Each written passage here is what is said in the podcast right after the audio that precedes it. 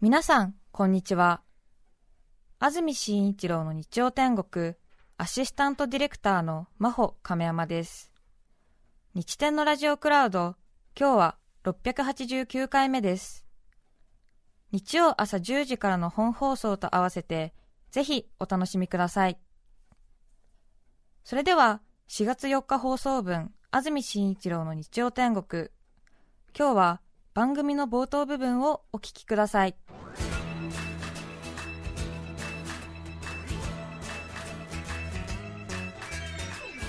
安住紳一郎の日曜天国。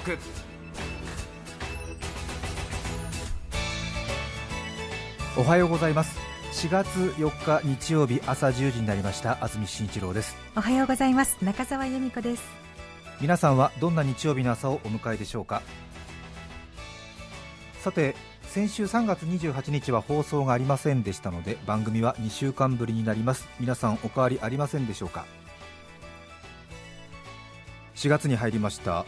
ちょうど日曜天国の前の番組がプレシャスサンデーという番組だったんですけども今週から新しい番組が始まりました。地方創生プログラム 1J 元刈谷由香さんと有村昆さんの番組が今日から始まっています。ちょうど9時台ですね。え私も少しお邪魔してきました。ちょっとね、やっぱりいい人を演じすぎてぐったりって感じですね。もう今日一日の体力の9割5分使い切った感じですね。残りなので5分でやらせていただきますなんとか。いやいやいやいやもちろん分かってます。十分分かってますけれどもね。新番組。しかも全国ネットなんですよ、そうなんですね。日曜天国は関東ローカルでえ向こうは全国ネット32局ネットって言いましたか？なので力の入り方が違うんですえよね、ええものすごい関係者の数。スポンサーの方いらっしゃってましたでしょ？え。え。え。それからそれぞれの芸能事務所のご担当の方あるいは TBS ラジオの編成営業広告代理店えあるいはラジオの制作会社社長役員。ええ。またまたその利益に預かろうと考えている有象無象がね。え ねえそこの方たちどういう関係かなっていうようなそう、ねたくさんね。仕事くれくれくれっていいうやいや感じのね。いやいやサブにみんないらしたんですか？すごかった。びっくりしました。えええ上野のパンダ社かっていうぐらい人いましたよ。え 見られてた？見られてたから私もどの人に気に入られようか。瞬間的に判断したよね。まあ強立メンテナンスに気に入られたらよかったわ。すごく明るく華やかな番組ですね。もう嘘の突き通しでしたいや私はいやいやいやいや反省した。あの？本来人前に出るっていうのはそういうことだなと思いましたよ日曜天国普段から聞いてくださってる方もツイッターなどで応援の書き込みをしてくれたみたいで現場でもすごく日曜天国普段から聞いてらっしゃる方が反応してくださって嬉しいです。って元刈谷さんに言われてすごくいい思いできました。皆さんありがとう。そういう時本当に嬉しいです。うん。さて4月からですけれども消費税の表示の仕方が変わってますね。ワイドショーなどでも伝えられてますけれども。消費金額の消費税を含んだ総額での表示が4月から義務化されます。少しね猶予期間があったということでこの4月から徹底するということのようですけれども。はい。これまでは税抜き価格で表示されてましたね。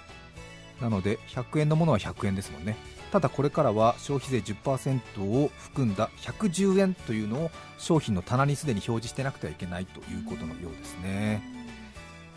消費税が3%、5%、8%、10%とね上がってきましたけど。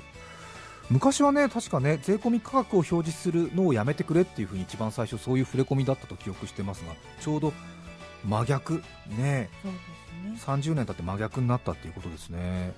私消費税3%導入された時に高校1年生だったんですけど高校生の時にスーパーマーケットでアルバイトしていまして、はい。その時に確か1箱2900円2980円とかそういうみかんを1箱スーパーの玄関で売ってたんですね、私が。で当時は税抜き価格を表示するようにって言われてたんで2980円だったんですよ。でそれ消費税入れると多分3020円とかなのかな？ちょっとごめんなさい。詳しく計算今してないですけど3%だからそんなもんか。もっとか。3100円ぐらいになるのか。で、えっと3000円持ってきてみかん1箱買おうと思った人に2980円だよねって言ってすいません消費税がここから3%かかるんですよって言うと、はい。3000円で買えないから、うんいや最初から税込み価格表示しとけよっていうふうに言われたわけ、うん。だからそれを店長に言ったのね、はい。そういう混乱してる人がいるからあの税抜き価格じゃなくて税込み価格も表示した方がいいんじゃないですかって言ったら店長が、はい。いや安住君、それはね実はあのきっちりあの当局から指導されててあの便乗値上げにつながるから税込み価格は表示しないっていうことにしてるからって言われてへえと思ったんではっきり覚えてるんです、ちょっとこの4月からの取り組みと真逆でしょ、そうですね、うん。それで私、高校1年生、うん。で店長からそれ教えられたからすごいもう得意になっちゃって。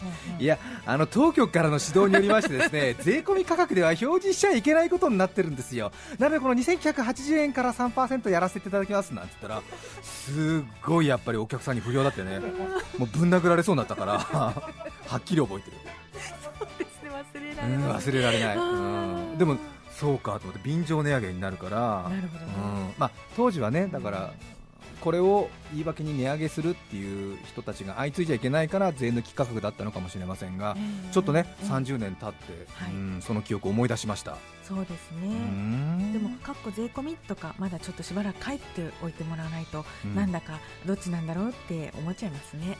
110円からさらに10%取られるっていう風に感じるかな。はいあとはねうん、やっぱり税込み価格をそこに表示していると、当然、その10%分の買い控えは生じてしまうので、少し国内消費が10%下がるんじゃないかなというふうに個人的にはね考えますけどもね、どうでしょうか。それからいいニュースもね少しお伝えしましょうね。値上げもあるんですが今回は値下げの方を中心にお伝えしましょう。自動車保険が安くなるそうですね。自動車保険が安くなる理由なんですけども、え事故が減ったということが理由のようですね。交通事故が2020年前年比でおよそ20%減ったそうです。すごいですよね。えすごいですね。当然車の安全対策や安全装置の充実もあるんですがやはりコロナの影響で交通量が減少したことに伴い交通事故が大幅に減少したということで交通事故で亡くなる方も前年比比べて10%減過去最小の2939人と初めて3000人を下回ったという。これはだから皆さんの努力ね、そしてドライバーの皆さんのこれまでの安全運転の積み重ねでこういう実績ができてそして保険料が下がるということですね、え。これは本当に皆さんと共に喜びたいですね。そうですね。はい。皆さんは4月から何か生活は変わりますでしょうか？中澤さんは何かどうですか、特に変わらないですね。はい、大人になりますとね、はい。そんな変わることはありませんけれどもやっぱり学生の皆さんとか、ね。新しく生活始めたっていう方もいらっしゃるかもしれません、はい、関東に引っ越ししてきて今日偶然ダイヤルを合わせたという方もいらっしゃるかもしれませんね。どうぞよろしくお願いします。よろしくお願いします。関東では AM、FM ともに今しのぎを削っておりますけれども関東で最も聞かれているラジオステーション TBS ラジオになりますのでどうぞお見知りおきをよろしくお願いします。ギリギリですけどね、うん。うん日曜天国は今日から17年目を迎えます。今年度もどうぞよろしくお願いいたします。よろしくお願いいたします。17年目ですよ。どうですか？ねええ。私も始めた時は30代のバリバリだったんですけどもね。本当に。日曜日番組をねこうやって長く続けられて嬉しいなっていう反面。はい、ねはい、何をしてきたんだろうっていう気持ちにもなりますよね。うーん。思っちゃダメ。思っちゃダメっていうね。振り返るな。君は美しいという 人生は杉並区の道路と一緒ということでね。うーんそう先のことを考えろなんていうことになりますが。さて今週はですね千葉県市川市にある新浜鴨場の話をしたいと思います。ええご存知でしょうかね鴨場。ね千葉お住まいの方は知ってらっしゃいますか？中澤さん浦安のご出身ですから隣ですね、ええ。市川。もちろんもちろん身近な存在です。地元の小学生などは見学行ったりするそうですけどもね。うん。新浜鴨場新しい浜の鴨場と書きますけども。え皇室スペシャルの撮影でお邪魔しました。私皇室番組の担当長いもんですから今回は BSTBS ですけども5月来月の15日土曜日夜7時からの放送が予定されています。皇室スペシャルの撮影で市川の新浜鴨場に行ってきました。なかなかねやっぱり当然長く交渉をして撮影許可簡単には出ないところですから、まあ、広く活動を知っていただくということで今回実現したんですけれどもなかなかね宮内庁管轄の施設っていうのは高揚しますよ。ね。やはりね華やかですしドキドキしましたちょうどね首都高をお使いになる方多いと思いますが湾岸線ですか？千葉の方に向かいますと葛西臨海公園が見えて左にロッテ葛西ゴルフ場が見えて、はい。右手にディズニーランドのホテルが見えてきそてうですね。その後にですね浦安市川になりますけども左手に大きな水場が見えてきましてそこが、まあ、そこ自体は千葉の行徳の公園なんですけれどもその中に宮内庁の新浜鴨場という施設がありますね読みがね大体間違うんですよ。ネットで検索しても新浜鴨場スペース読みっていうのが一番最初に来るぐらい。あそこに市川市の同じ感じで新居浜っていう住所があるんですよ。うんうん。福栄とか新居浜ってのがあるん。だなので新居浜にある新浜鴨場なんですよね。あそうなんですね。なのでどうしても新居浜って読んじゃう方多いと思いますけども、うんあそこは新浜鴨場。そうだったんだ。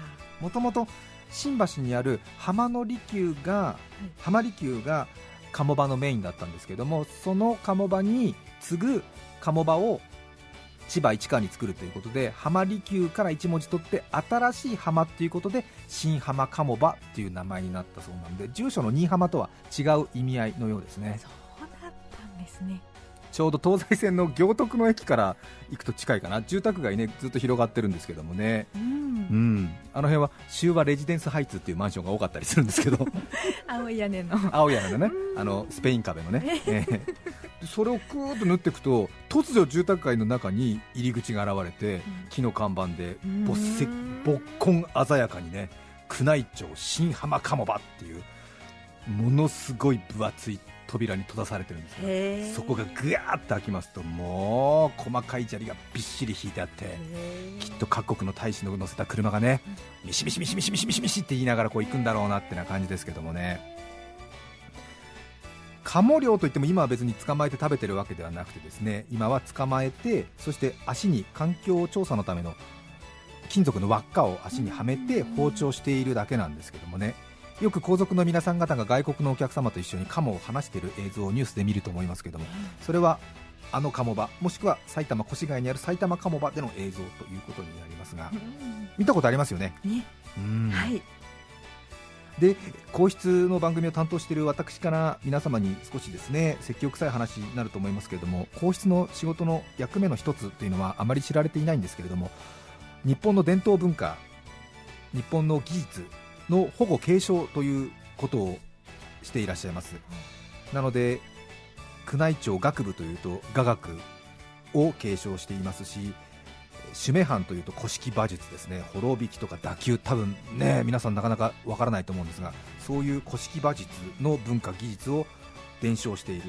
有名なとこではあの岐阜長良川の鵜が鮎を取る鵜匠鵜飼の文化の継承に尽力されてますけれども。一方この鴨場で行われる鴨漁もですね伝統的な方法にのっとって文化を継承しているという施設なんですよね。存在はね皆さん知ってると思うんですが実際ねやり方を私も今回初めて教えてもらったんですが宮内庁の方に教えてもらってびっくりしました。もう大げさではなく世界で唯一無二だと思いますね。驚いた。鉄砲も猟犬ワンちゃんも使わずに野生のカモを無傷で1回に20羽ぐらい網だけ使って捕まえるんですよ。信じられなくないですか？できます？そんなこと。想像がつかないですね。そうなんですよ。ちょっとね私口だけで説明するの自信ないんで興味ある方はネットなどで調べていただきたいんですけどもね。簡単にちょっとね口頭で挑戦しますねちょっとね。えあのあそこの市川のところに大きな池があるんですよまず。サッカーコート4面くらい入る大きな池。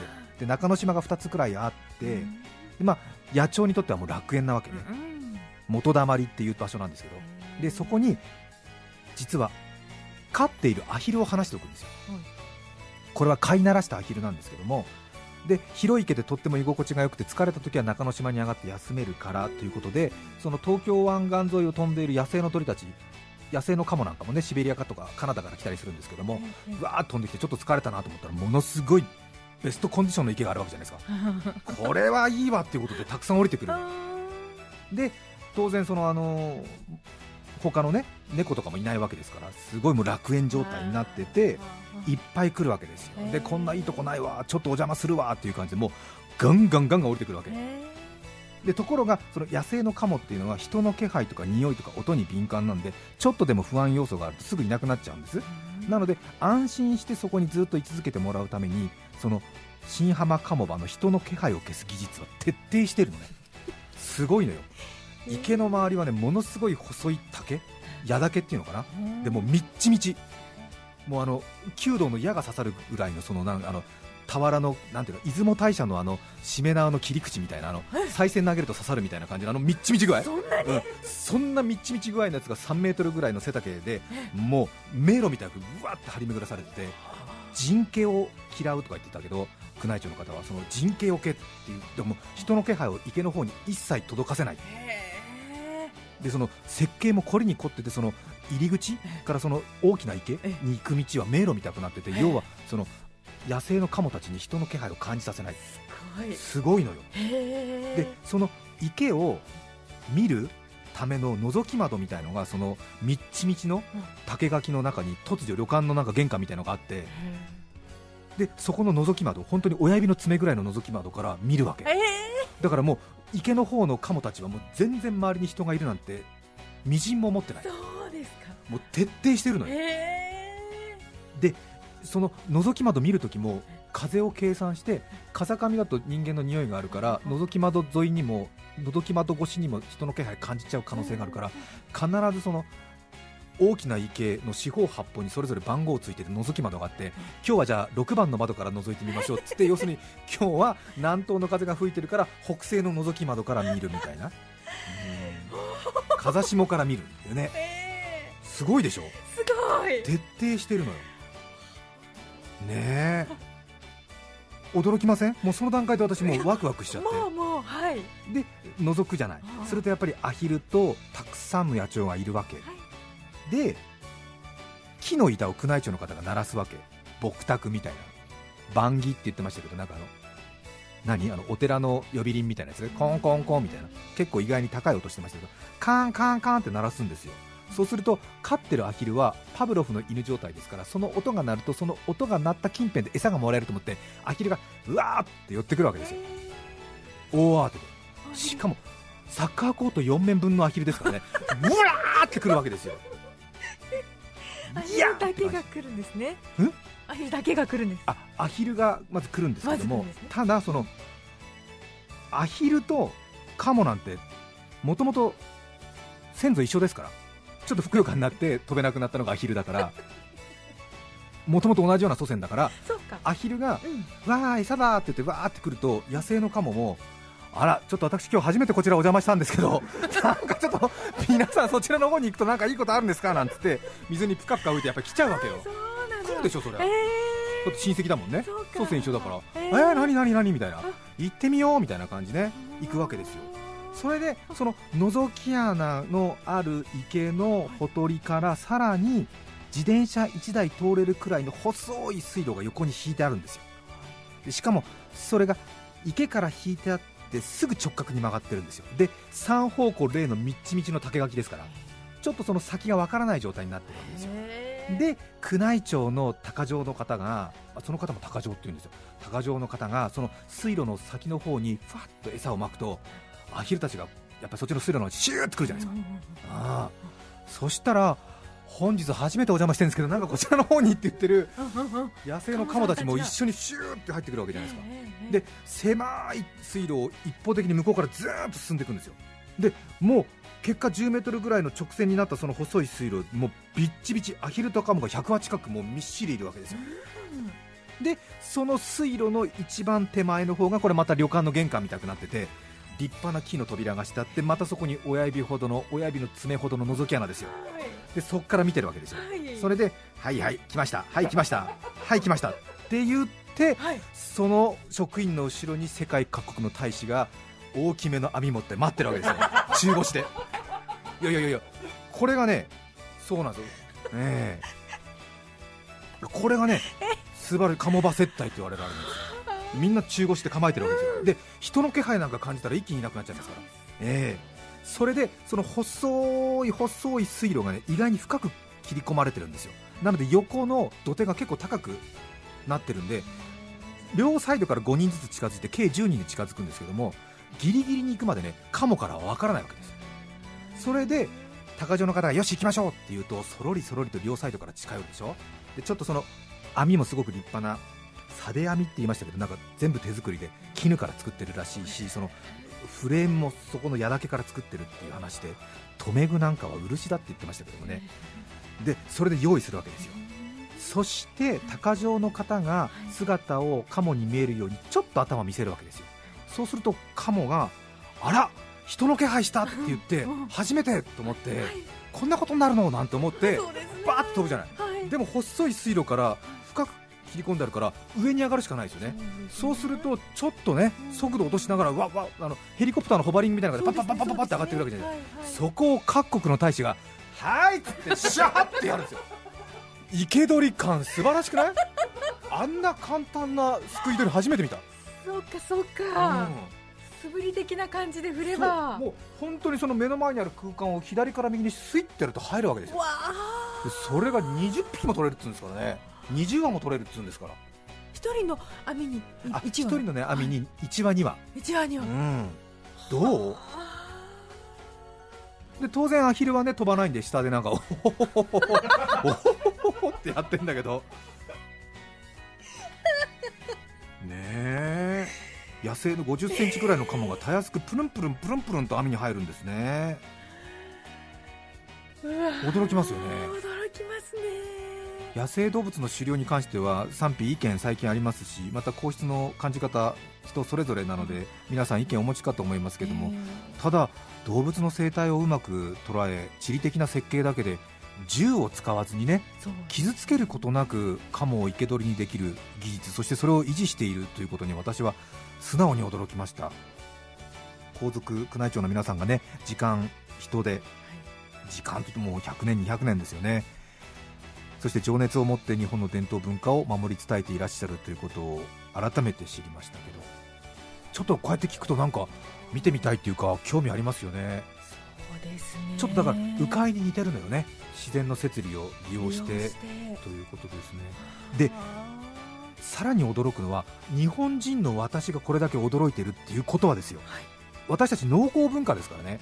農耕民族でこれだけ驚いているっていうことはこれ欧米ヨーロッパの人たちあるいはその狩猟文化うん。騎馬民族の皆さん方が見たら腰抜かすわけですよ。わかります？なんでだって向こう狩猟文化ですからね。本当です本当です。長い間獲物を狩りで上手に捕まえられる人が一番人として尊敬されるっていう そういう文化ですからえ驚くところの根っこが違うわけですよ。えそうですよ。ねえだってこんなに効率的に狩りができるみたいな。傷つけず。傷つけずみたいな。うんショットガンも使わずにみたいなことですもんね。だから日本人の感覚だと桁違いにお米作れるような村みたいみたいなことでしょ？え？ー、みたいな。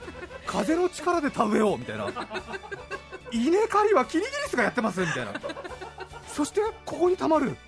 もみ殻だけこっちで。これ誰がやってるんですかみたいな。コオロギさんが。これはコオロギが。でこの運搬はネズミが自発的に？みたいな。で蔵に入るんですか？いやーみたいな。すごいですね。地球の反対側地球の果てね。うん。精米は誰がやってるんですか？いや精米はですねみたいな。そういうことでしょ？そうですね。精米はですねみたいな。いちいち目ちいち？から鱗。目から。え？ーもう本当いやそんな感じだと思うんですよ。はい。本当大稲荷大明神みたいな感じでしょ？だから。すげえなみたいな。そうねと思いますよ。だって狩猟文化の人たち見たら本さそう撃ち落とす以外の方法なんてね、うん、夢にもきっと思われないでしょう。全く夢にも思わないでしょう。ん。うでまたこれが日本人らしいなんかこう自然の力をこうなんていうんですか？アゲンストじゃなくてこう自然の力なりにやる感じがまた誇らしいじゃないですか。誘導して誘導して。なので天皇陛下に招待される外国の大使たちにとっては大変好評ということで鴨場接待と言われている理由がよくわかりますね。埼玉の越谷にもあるんですけども見学会なども開かれているようなので今はねコロナで中止が多いようですが宮内庁のホームページなどに申し込みの要領が出ていますので私もね今回はねあの話だけだったんですよ。鴨の料金が11月から2月いっぱいかななのでえもしね機会があったらこれやっぱりあれですよ。VIP じゃないと VIP って言っても半端な VIP じゃないですからね。各国の大使それから衆参両議員の議長とかねそういったレベルの方々が招待されて日本の伝統文化を体験するということでまあ縁のない話ですけどもね。見学会などありますんでもしよかったらちょっとね行ってみるのもいいんじゃないかなと思いますけども。ちょっと興奮したわあちなみに私これあれですからね実際に見たわけじゃなくて説明聞いただけですからね。あシステムは見たんでシステムは見ええ。システムは見ましたけどええ。ねいやいやいやいやいやもうゾクゾクしましたよ。そんなことある？ある？野生のカモだよ。すごいよね。と思いました？さて今日のメッセージテーマはこちらです。新生活の思い出清瀬市の星柄マスクさん34歳女性の方ありがとうごあざいます。りがとうございます。新生活の思い出小学校1年生の初めての視力検査の時のことです。視力検査目の検査、はい。担任の先生から視力検査の説明が事前にあったと思うのですが当時の私は先生の話をちゃんと聞いていなかったのかやり方をよく理解しておらずやり方がわからないことを自覚した時にはすでに遅く検査が始まっていました本来は片方の目を隠し丸が切れている箇所の方向を口で示すべきところですが私は検査表の全体から見た丸の位置関係を適当に答えうん。その場をやり過ごしました。視力は0.7家に帰ってから母になんでそんなに低かったのと心配され検査方法がわからなかったことを打ち明けました。大人になった今でも時折視力検査があると当時のことを思い出します検査表の全体から見た丸の位置関係を適当に答えてどういうことだろう？下の方とかそういうことそうか。なるほど。その検査の紙とか電光掲示板のどの辺が光ったみたいなのを 下の方で光ってますねみたいなこと？左の方を指してますね。下の左みたいな。いやあの斜め下ありませんよみたいな。いや斜め下の方ですね 絶対みたいなことが。いやこれは上ですね。上です上の方にあります。ねこれ本当ですかみたいな。随分上を連呼するなんて。上同じと上。上。真ん中。真ん中。真ん中はありません。開かないですね。0.7ですみたいなことかな。いろいろね。ありますね。ありますね。皆さんからのメッセージお待ちしています。4月4日放送分安住紳一郎の日曜天国。それでは今日はこの辺で失礼します。安住紳一郎の日曜天国。新生活がスタート笑う角には福来たる。大和が向かうイスカンダル。お聞きの放送は TBS ラジオ FM905 AM954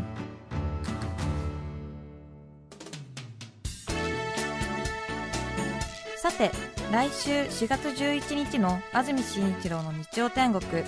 メッセージテーマは料理の話。ゲストは清水美智子さんです。それでは来週も日曜朝10時。TBS ラジオでお会いしましょう。さようなら。安住紳一郎の TBS ラジオクラウド。